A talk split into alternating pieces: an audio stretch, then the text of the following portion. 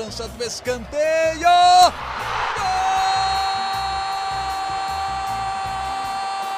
Para explodir o Estádio Independência em Belo Horizonte. Um dia que pode ser histórico para o América. Olha o Danilo, limpou para bater. Gol!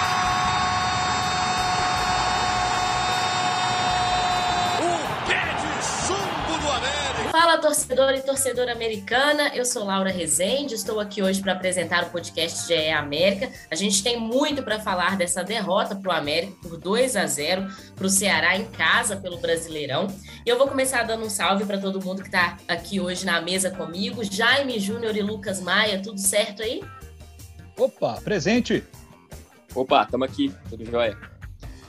É, o América que cometeu muitos erros na partida de ontem. Quero saber quais erros foram esses, se os erros individuais pesaram.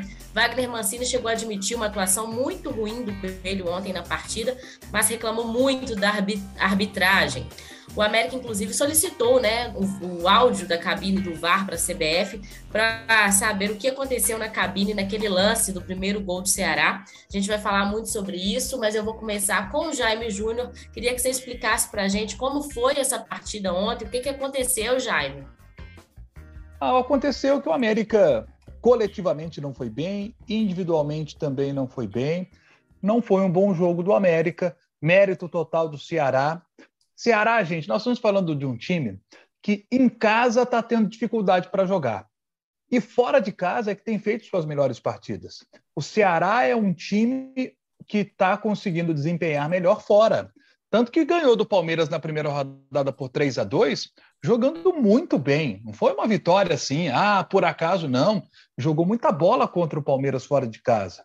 Sabe? Essa foi a segunda vitória longe do Ceará, fora de casa, contra o América. É, eles já tinham empatado com o São Paulo 2 a 2 empataram 0 a 0 com o Santos.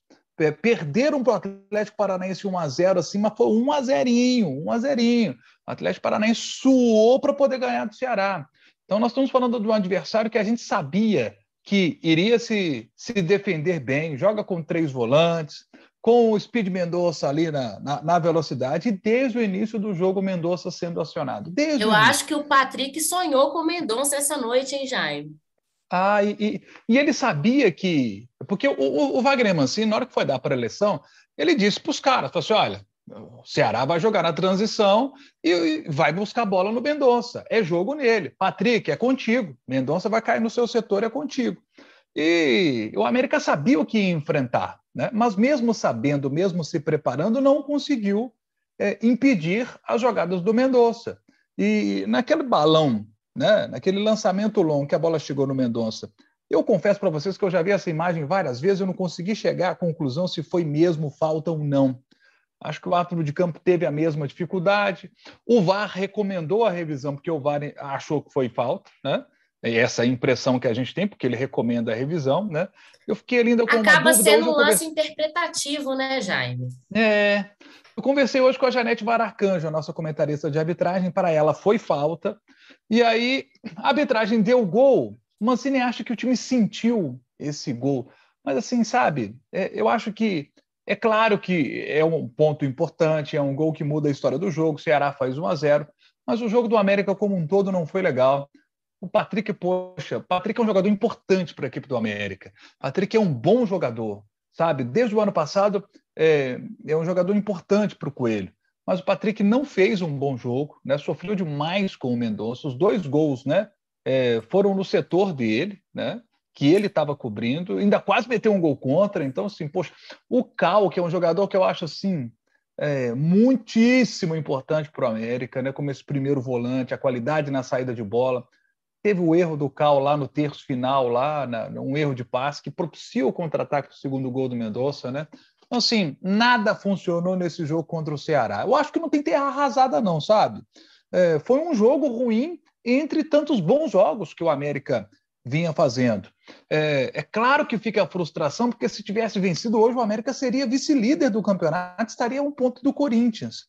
Então tem essa frustração que eu acho que é natural. Mas está na oitava posição, com 14 pontos. Eu acho que o que preocupa o torcedor é que o equilíbrio é grande demais, né? Você pega um campeonato que o América tem 14 Você olha que o primeiro time da zona de rebaixamento, que é o Cuiabá, tem 11, você está a três pontos da zona de rebaixamento.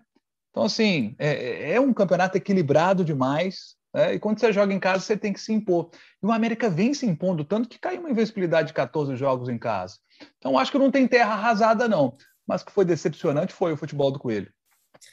Estou com você, viu, Jaime? Acho que não tem terra arrasada e uma hora o América ia perder dentro de casa, né? Tava com uma invencibilidade aí de 14 jogos, nove meses sem ser derrotado no Horto, mas isso uma hora ia acontecer. Eu acho que bom que foi agora, né? No, no início, digamos assim, da temporada, que não compromete, é levantar a poeira, jogar a poeira para o alto, levantar e pensar já no próximo adversário. Agora, Lucas, quais essas lições que o América pode tirar dessa derrota de ontem contra o Ceará? Bom, Laura, primeiro um abraço para você, para o Jaime, para os amigos que estão acompanhando a gente aqui no, podcast do América. Então, é, várias lições, Laura, entre elas alguns aprendizados que deveria ter, ter é, sanado, alguns problemas que deveria ter sanado lá atrás, quando a gente já falava no, no, no podcast do América das lições que o América aprendeu na Libertadores, né? É, porque o América sai da Libertadores cometendo alguns erros que ficaram muito claros no jogo de ontem concordo com vocês, foi um jogo atípico, né? O América apresentou muita evolução com o Wagner Mancini, mais organização, fez jogos excelentes, tá bem na, na, na tabela, né? Claro que o campeonato está muito equilibrado, como já me falou, mas o América está bem no campeonato. Agora, cometeu erros que são recorrentes, né? E deveriam ter sido trabalhados, trabalhados antes. Eu acho que, não sei se vocês notaram isso também, mas o América estava um pouco nervoso nesse jogo, né? É, primeiro nas reclamações, né? Toda decisão da arbitragem, claro que algumas decisões, como o gol, por exemplo, do, do Ceará, o primeiro gol do Ceará, acabe ali uma, uma discussão sobre se foi falta ou não, mas todas as decisões da arbitragem, o América reclamava, reclamava muito, jogadores nervosos, e esse nervosismo passou para o campo, né? Atrapalhou em campo. Né? É, então, assim, de, de, lições, eu cito aqui alguns, algumas coisas que se repetiram dos jogos que o América fez na Libertadores, como, por exemplo, erros de posicionamento na defesa, né? principalmente do lado direito. A gente falou aqui do Patrick, que jogou mal. O Patrick jogou mal, mas ali no, no lado direito mesmo, a marcação do América não funcionou, assim como em toda a defesa. Muitos erros de posicionamento, marcação atrasada, né? e, claro, os erros individuais né, a citar, claro, a gente fala do Patrick que jogou mal e, e outros jogadores que estavam, o time inteiro, na verdade, abaixo do que é, vinha apresentando. É, mas é, a gente viu um time muito nervoso também, né? A gente viu um time nervoso que precisava se encaixar melhor no jogo e esses erros recorrentes precisam ser trabalhados, porque no campeonato equilibrado como esse, é, fazer uma partida contra um, um, concorrente direto, que é o Ceará, ali para posições no meio da tabela, para tentar vaga para outras competições, até mesmo Libertadores. Um jogo desses não dá para ficar errando coisa que, que já vem errando há vários jogos. Então, com certeza, o Wagner Mancini fica com isso na cabeça. Ele viu o jogo, ele, né, na coletiva, falou que o jogo foi ruim mesmo e vai tentar trabalhar porque esses erros não podem ser mantidos para o restante da temporada. Né? E Lucas, você achou que foi falta também naquele lance lá do gol do, do gol do Ceará em cima do Patrick no início? Eu achei, Laura. Para mim foi falta, né? O, o, Jaime falou que conversou com a Janete. Hoje eu também tive a oportunidade de conversar com ela durante a transmissão na Central do Apito já foi falado, né, que, que realmente aquilo ali, é, aquele lance foi falta, a Janete achou falta, eu também, e a Janete, a Janete até me falou que na hora do lance, né, lá dentro de campo, o árbitro estava um pouco encoberto ali por outros jogadores e não viu, né, então o VAR chamou ele, ele olhou na, na, na cabine e não achou falta. Eu acho porque o jogador na, na, disputa de bola vem com o braço aberto, atinge o rosto do, do, do Patrick, é, o Patrick, ah, o Patrick valorizou, pode ser, mas ele levou uma cotovelada ali, né, no rosto, caiu, então, assim, é, não vejo nem como muito erro do Patrick ali. É lógico que se a gente pega o início da jogada, a gente vê vários erros do, do time, mas eu achei falta. Agora, próximo jogo, Jaime, São Paulo no, no Morumbi no domingo. O que, que a gente pode esperar dessa partida? Bom, São Paulo, nesse momento, está com a mesma pontuação do América, joga nesta quinta-feira. A gente está gravando numa quinta-feira à tarde. O São Paulo joga nesta quinta contra o Curitiba, um jogo fora de casa. Pode ser o vice-líder do campeonato, caso consiga vencer, né? É, ou terminar em terceiro, caso o, o, o, Palmeiras consiga também vencer, porque o Palmeiras também joga, joga hoje, né? Então, mas assim, de qualquer maneira, é, é, é sempre um grande adversário, sempre muito difícil jogar contra o São Paulo na sua casa, né? São Paulo, o último jogo que o São Paulo fez em casa foi um jogo exatamente contra o Ceará, né? São Paulo empatou em casa 2 a 2 teve muita dificuldade. É, o, vejo o, o, o, estilo de jogo do, do, do Ceará é, um pouco diferente do estilo de jogo do América, porque o Ceará joga com três volantes, né? O América joga com, com para mim, Juninho e eu não vejo o Juninho como um volante, né? Juninho e Alê são, são dois meias. O e... Juninho é onipresente no campo, Jair. Sim, sim, é o box box, é o cara que faz tudo. É, é, e acho que ele se desdobrou também nesse jogo contra, contra o Ceará, que o América acabou não indo bem. E, e assim, poxa, Caleri metendo gol todo jogo, né? É um jogo muito difícil que o América vai encarar no domingo, mas já provou em outras partidas do campeonato que tem bola para encarar hoje qualquer adversário do Brasil. Né? O América venceu já nesse campeonato, venceu o Atlético, que é um dos candidatos ao título. O América venceu o Atlético. E, e sendo, sabe, é, num jogo que ele controlou muito bem a partida.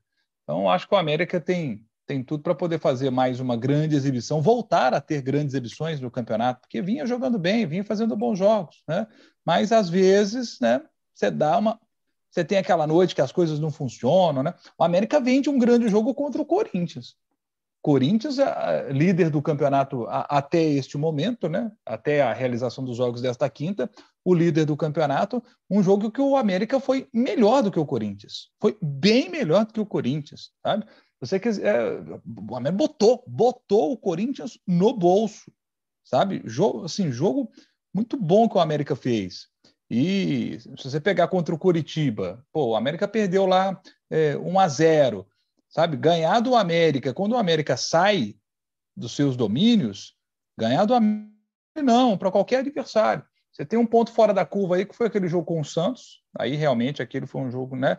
Um, um, um ponto fora da curva, mas acho que o América tem plenas condições de fazer novamente um grande jogo, como fez naquela partida contra o Corinthians. E é por isso que não pode se desesperar, né, Jaime? Por conta desse resultado, desse jogo contra o Ceará, porque vem jogando bem. Então, todo time tem uma hora que tem uma, um deslize, uma queda ali, e aprende com isso, né? Não pode se desesperar, porque justamente porque fez boas partidas né, na, na, na temporada, no Campeonato Brasileiro. Contra o São Paulo tem mais um desafio, mas pode repetir o mesmo bom jogo que vinha fazendo contra outros adversários como o Corinthians, por exemplo. Né? Sem dúvida, né, Lucas? Agora, Lucas, ontem, no jogo da partida contra o Ceará, me chamou a atenção o Cavicchioli, que deixou o banco de reservas antes da partida. A informação do América que ele sentiu um incômodo na posterior da coxa, mas ficou fora. O Robson, inclusive, que ficou no banco de reservas ontem, era o goleiro é, reserva do América, preocupa o Cavicchioli para a próxima partida? Ele vai ter condições de jogo, vai ser reavaliado? Tem alguém do DM que pode voltar aí nesse, nessa partida contra o São Paulo? Bom, Laura, é, conversei há, há, alguns minutos com o pessoal do América agora e, e realmente o Cavicchioli ele preocupa, a gente sabe né, da, da história do Cavicchioli, ficou é, alguns meses sem jogar por conta é, de um problema cardíaco, né, passou por procedimento e, e, e o Cavicchioli volta, né, e, enfim, tem, se a gente tem esse incômodo na coxa, a gente fica é, ansioso para saber como vai ser. Eu conversei há pouco com o pessoal do América e ainda não há nenhuma novidade. Ele ainda não foi reavaliado, né? vai ser durante o dia reavaliado lá no Lana Drummond, vai fazer exames, vai entender a gravidade da lesão. E a respeito do departamento médico, sempre é esperado que volte, volte alguém do, do, do DM do América. Para próxima partida, a expectativa até então do departamento médico é que ainda não volte ninguém. É claro que pode acontecer uma evolução nesses próximos né, dois dias aí, a gente não sabe, mas é, a expectativa é que ninguém volte do DM por enquanto, Laura. Quem segue no DM é Paulinho Boia, Mateuzinho e os outros que já estão há mais tempo, né? O Jori, que tá com, fez uma cirurgia, o Berrio em transição. Acho que são só esses que estão no departamento médico no momento que fazem falta, de certa forma, para o América, mas o, a grande leva, né, Jaime, que estava no departamento médico nas últimas rodadas, já saiu, e isso, de certa forma, é um alívio para o Mancini por conta de escalação num campeonato tão grande como é o Brasileirão, né? Ah, com certeza. O Wellington Maurício não machucou o dente naquele lance com o Messias, não, né? Eu ia falar desse lance já, eu acho que não. Deu uma de Soares, né? Deu uma mordida no Messias. Mas o Messias falou logo depois que tá tudo bem, era uma brincadeira entre eles, né? Uma mordidinha, foi uma mordidinha. Não foi nada foi nem de mordida. Mas... Não foi tipo Mike Tyson, aquelas coisas, não. É, foi uma mordidinha. Foi uma mordidinha, yeah. mas também na hora ali, você viu que o Elton Paulista estava bravo. Ele estava, né? Lógico que foi uma brincadeira entre ex-companheiros, entre, entre amigos, na verdade, ali, né? Mas é, foi o Elton Paulista no jogo tão nervoso. Tá? Até aquela confusão antes... no intervalo, né? E antes dele dar a mordida, ele dá umas cabeçadinhas assim no Messias, né? Tipo assim, uma provocaçãozinha. O, foi na frente do árbitro, o árbitro não viu, mas ficou tudo bem. Quem, o torcedor que não viu o lance, depois procura na nossa página no GE. Globo, que tá lá o lance do, Messi, do Wellington Paulista mordendo o Messias no final do jogo contra o Ceará.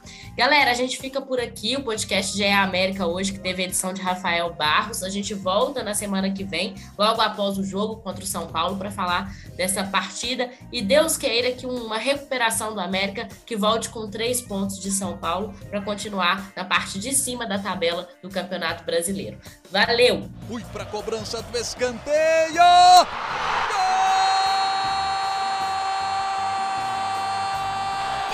Explodir o Estádio Independência em Belo Horizonte.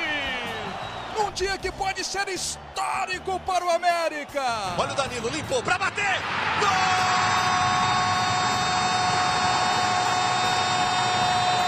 O pé de chumbo do América. O Coelho está entre os quatro melhores do Brasil.